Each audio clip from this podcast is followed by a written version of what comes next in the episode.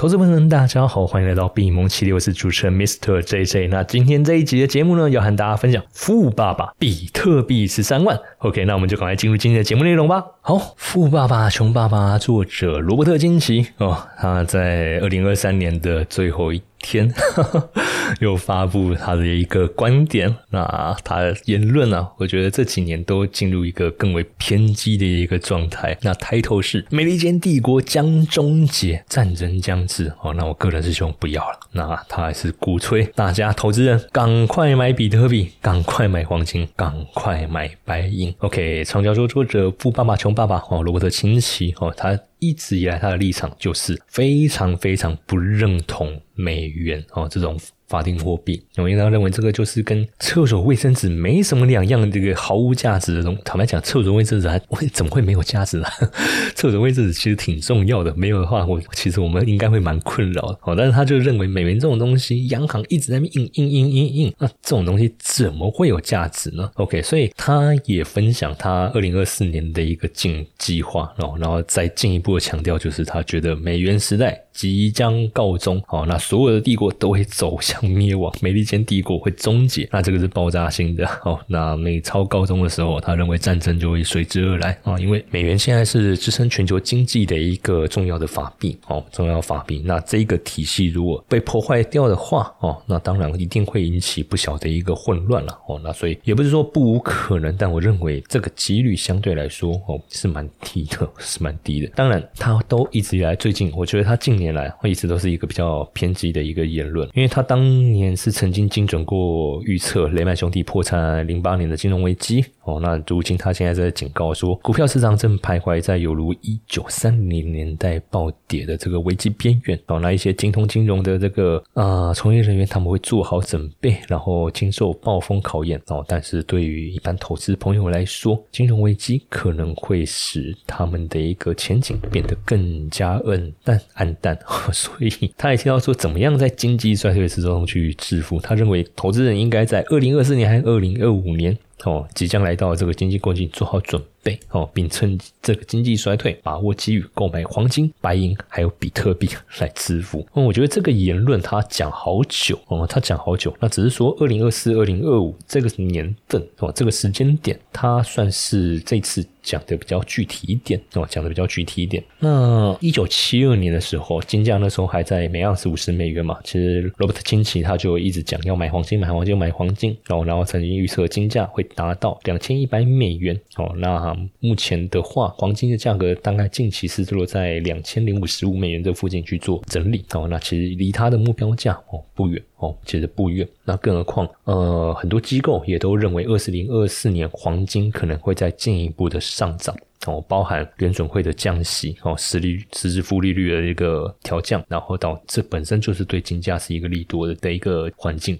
那再加上二零二四年哦，总统大选哦，总统大选不止美国，不止台湾，全球五十几个国家都要进行这些大型选举哦，那这个都会造成整个地缘政治的一个局势的一个转变，那是变好还是变坏？坦白讲，我们也不知道啊，因为地缘政治，我认为是所有哦所有风险里面最不可哦最难预测的哦最难预测的。当然你会说，诶，一些比较有利的那个立场比较明确的那种政治人物，他上任以后，OK，那可能他风险相对来说比较小。问题是，他要选得上才行啊，他要选得上才行。那当地的人民追求的是追求的是什么？哦，我也没办法说很明确的清楚。OK，所以就金价来说，我觉得二零二四年哦，二零。二四年算是一个易涨难跌哦，对黄金来说，二零二四年应该会是一个易涨难跌的一个环境哦。就我刚才说的，实质利率开始往下走，第二地缘政治的风险，它的一个发生频率会比较高，所以它都能够对金价带来支撑哦，对金价带来支撑。好，那白银的部分哦，这个也是罗伯特金奇，其实早期我们在看他的书的时候就有听看到他在里面都有提到哦，就是这个白银，他一直也是很鼓吹哦，应哦可以去做这一个投资的白银。这个项目，那他赞扬这个是目前最赞的这个投资交易。那相较于黄金的话，是更实惠的投资。那么他建议投资人可以去买硬币啊、珠宝啊、银条啊，或者是 ETF 任何形式的这种白银。那任何一种这个投资商品哦，任何一种投资商品，他都觉得嗯，黄金跟白银哦，还有比特币，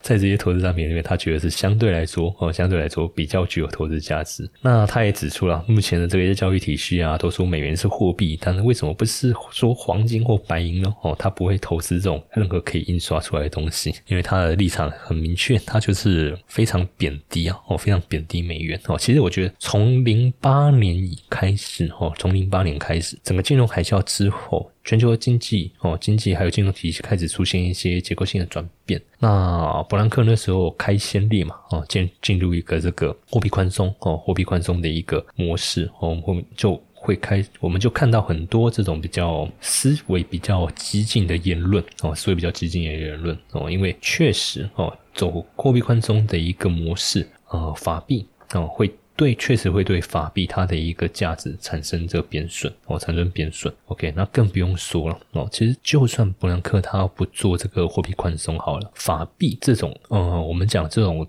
通货啊，基本上它本来就是一种会，就是长期来看的话，它本来就是一个会持续贬值的一个，我们讲通货哦，我们讲通货，因为现在的法币它的一个支撑哦，它的一个支撑并不是金本位。哦，并不是金本位。那坦白讲，金本位它本来就是一个不符合人性，或是不符合人类社会结构的一个制度。金本位坦白来说很理想，可是它会限制人类社会的一个发展。什么意思？因为金本位它的一个发行必须是你央行。必须储备等值的黄金，你才能发行多少货币。所以你整个市场的一个货币的一个流通是有限。好，没有错。这虽然确保了你的货币，哦，就你这个国家发行货币它的一个价值，这是金本位当时设计出来，哦，金本位制度这边当时被设计出来，它的一个目的之一，它就是要确保货币的一个价值，哦，不会让它汇率乱跑。问题是货币发行量有限，你就坦白讲了，讲了，如果我们把经济比喻成人体。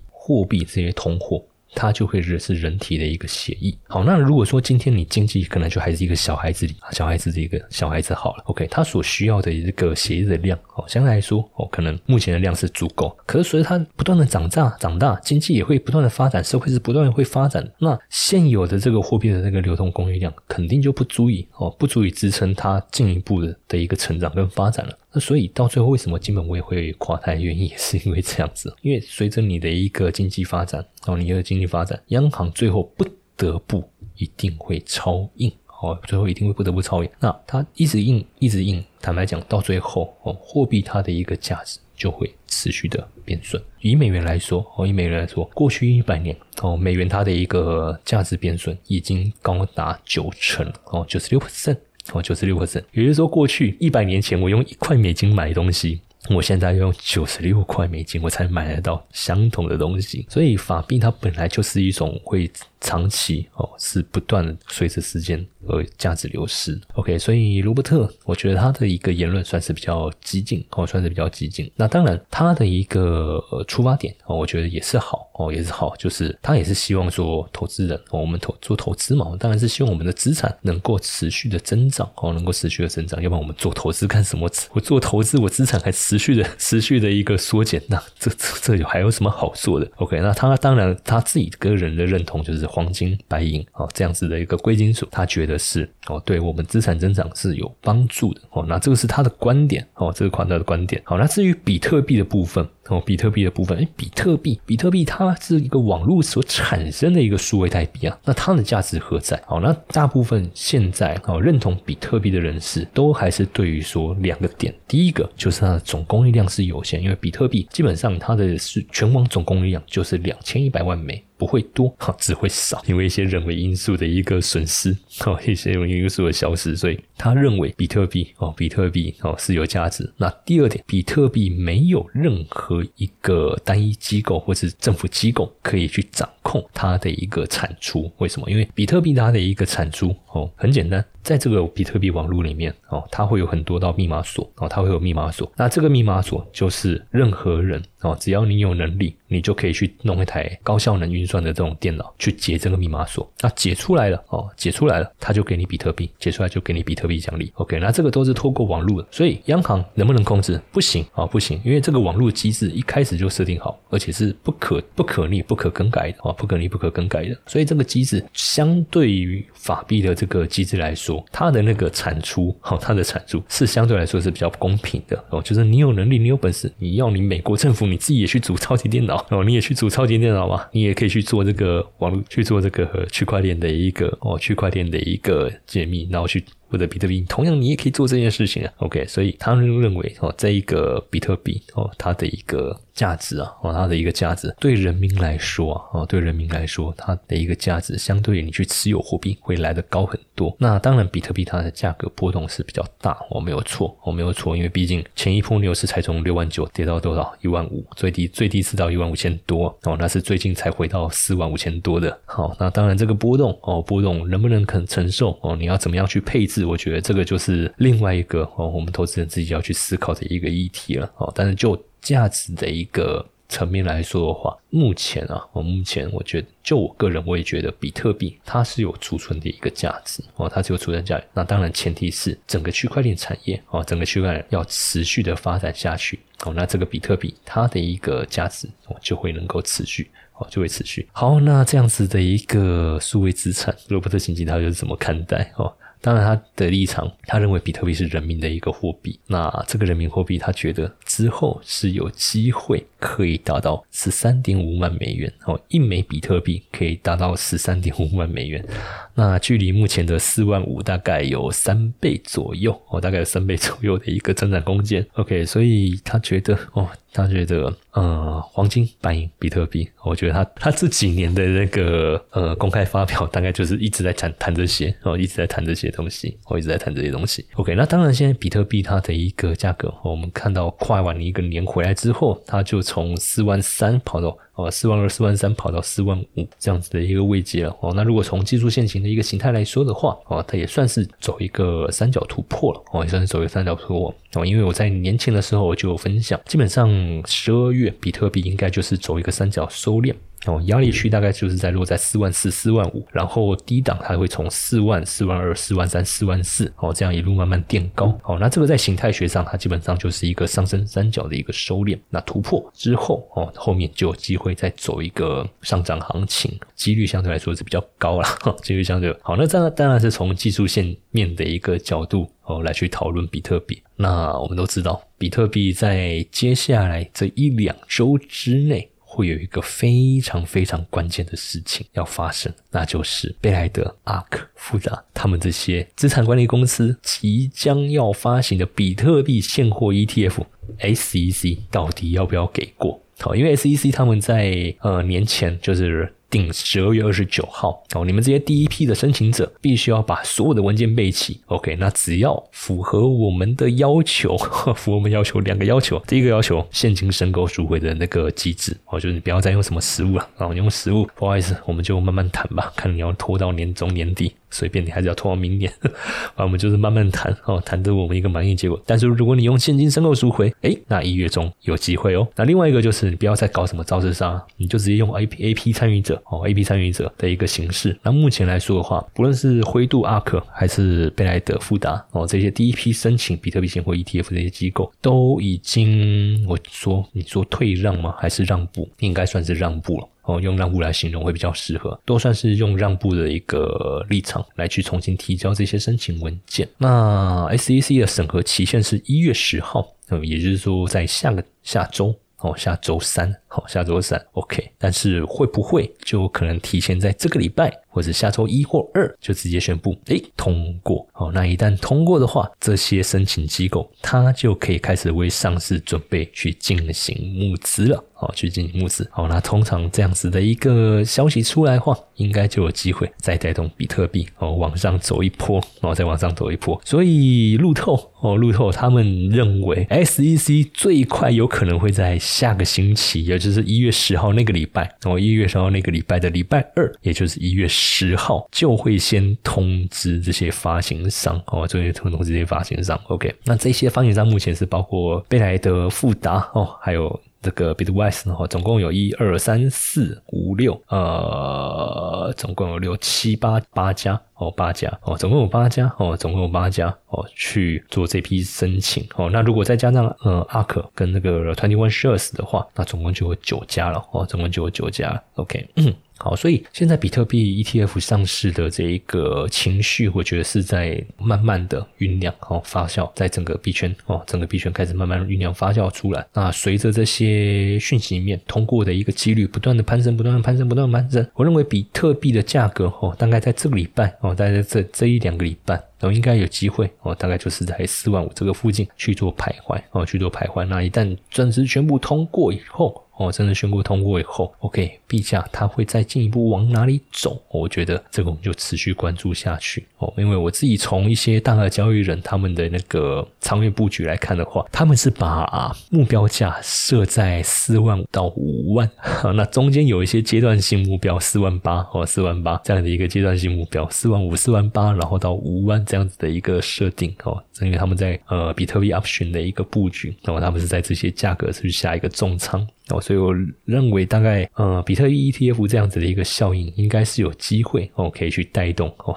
这个行情哦，是这样的行情。那当然，上去年底哦，我有发分，我有跟投资朋友们分享，就是关于诶，那 ETF 上市会不会导致比特币价格的一个修正？我认为不无可能哦，不无可能。但是我在那集节目中，我也特别强调，基本上哦，买在新闻，卖在事实这件事情，不管是新金融还是传统金融，都一直在。不断的重演哦，过去我们在传统金融、股票啦、外汇啊、道证商品都是啊哦，像股票来说哦，最明显嘛。以台股来说，法说会哦，法说会在些呃，在做这种呃，我们讲营运展况，营运展况就是画大饼的这个期间，股价涨的是最凶啊哦，股价涨的是那这个行为就是什么？这个就是买在新闻哦，买在新闻，然后呢，等四五月。财报公布，埋在事实哦，埋在事实。除非哦，除非市场有在截取到更强的利多情节，比如说，哎，你猜测好，你上一季财报好，然后你下一季猜测会更好哦，那可能才会有更强的一批加买。但是我认为都会有一批波短期的那个获利了结的修正去打压。但是如果后面买盘再更强劲的话，其实那个修正幅度都不会太大，很快它就会再突破前高。很快它就会再突破前高，OK，所以同样的比特币的 ETF 上市这件事情，我认为也会走同样的模式，因为投资都是人呐，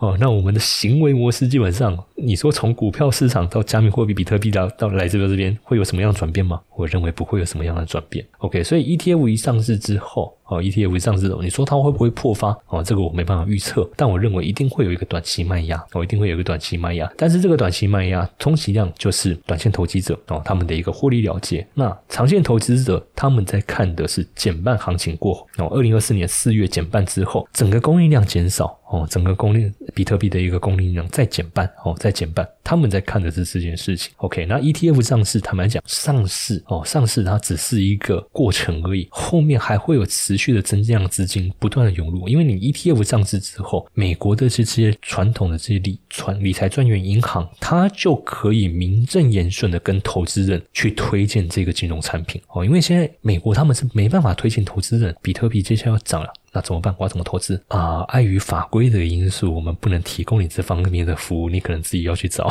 加密货币的平台交易所，哦，来自己自己听，那这个生意就断了嘛。OK，所以现在以美国的一个情况是想做。没办法做，投资人要自己想办法。可是 ETF 一旦上市之后，哦，它不会说上市以后啊，那就停在这边。如果上市以后就停在这边，那贝莱德、富达、富兰克林这些机构都傻子，他们花那么公司功夫跟 SEC 去周旋，哦，去通过这个产品，然后就是只是为了让它上市。肯定不是啊，肯定是为了背后资金募集所带来的这些利益。OK，所以上市之后，OK，短期修正完，那后面他们持续的去 push，，持续的铺取，去邀请资金哦不断的进来，那这个都会对比特币是一个长期的一个利多哦，比特币长期利多，所以我认为比特币 ETF 上市，OK，短期修正，maybe 四万哦，会可能回到四万出这个位阶哦，可能回到四万出这个位阶，但是。哦，随着减半，供应量减少，以及哦这些资产管理公司不断的在圈钱进来，不断的在请呃让募资哦，请让投资人进来申购。OK，后面的这个增量资金哦，一定还会再把比特币进一步的往上推动。更何况，如果联准会接下来要降息的话。OK，那市场的资金哦，应该又可以圈到更多哦，又可以圈到更多，所以我觉得比特币哦，比特币在今年这一年呢哦，二零二四年哦，二零二四年会有一个很不错的一个发展。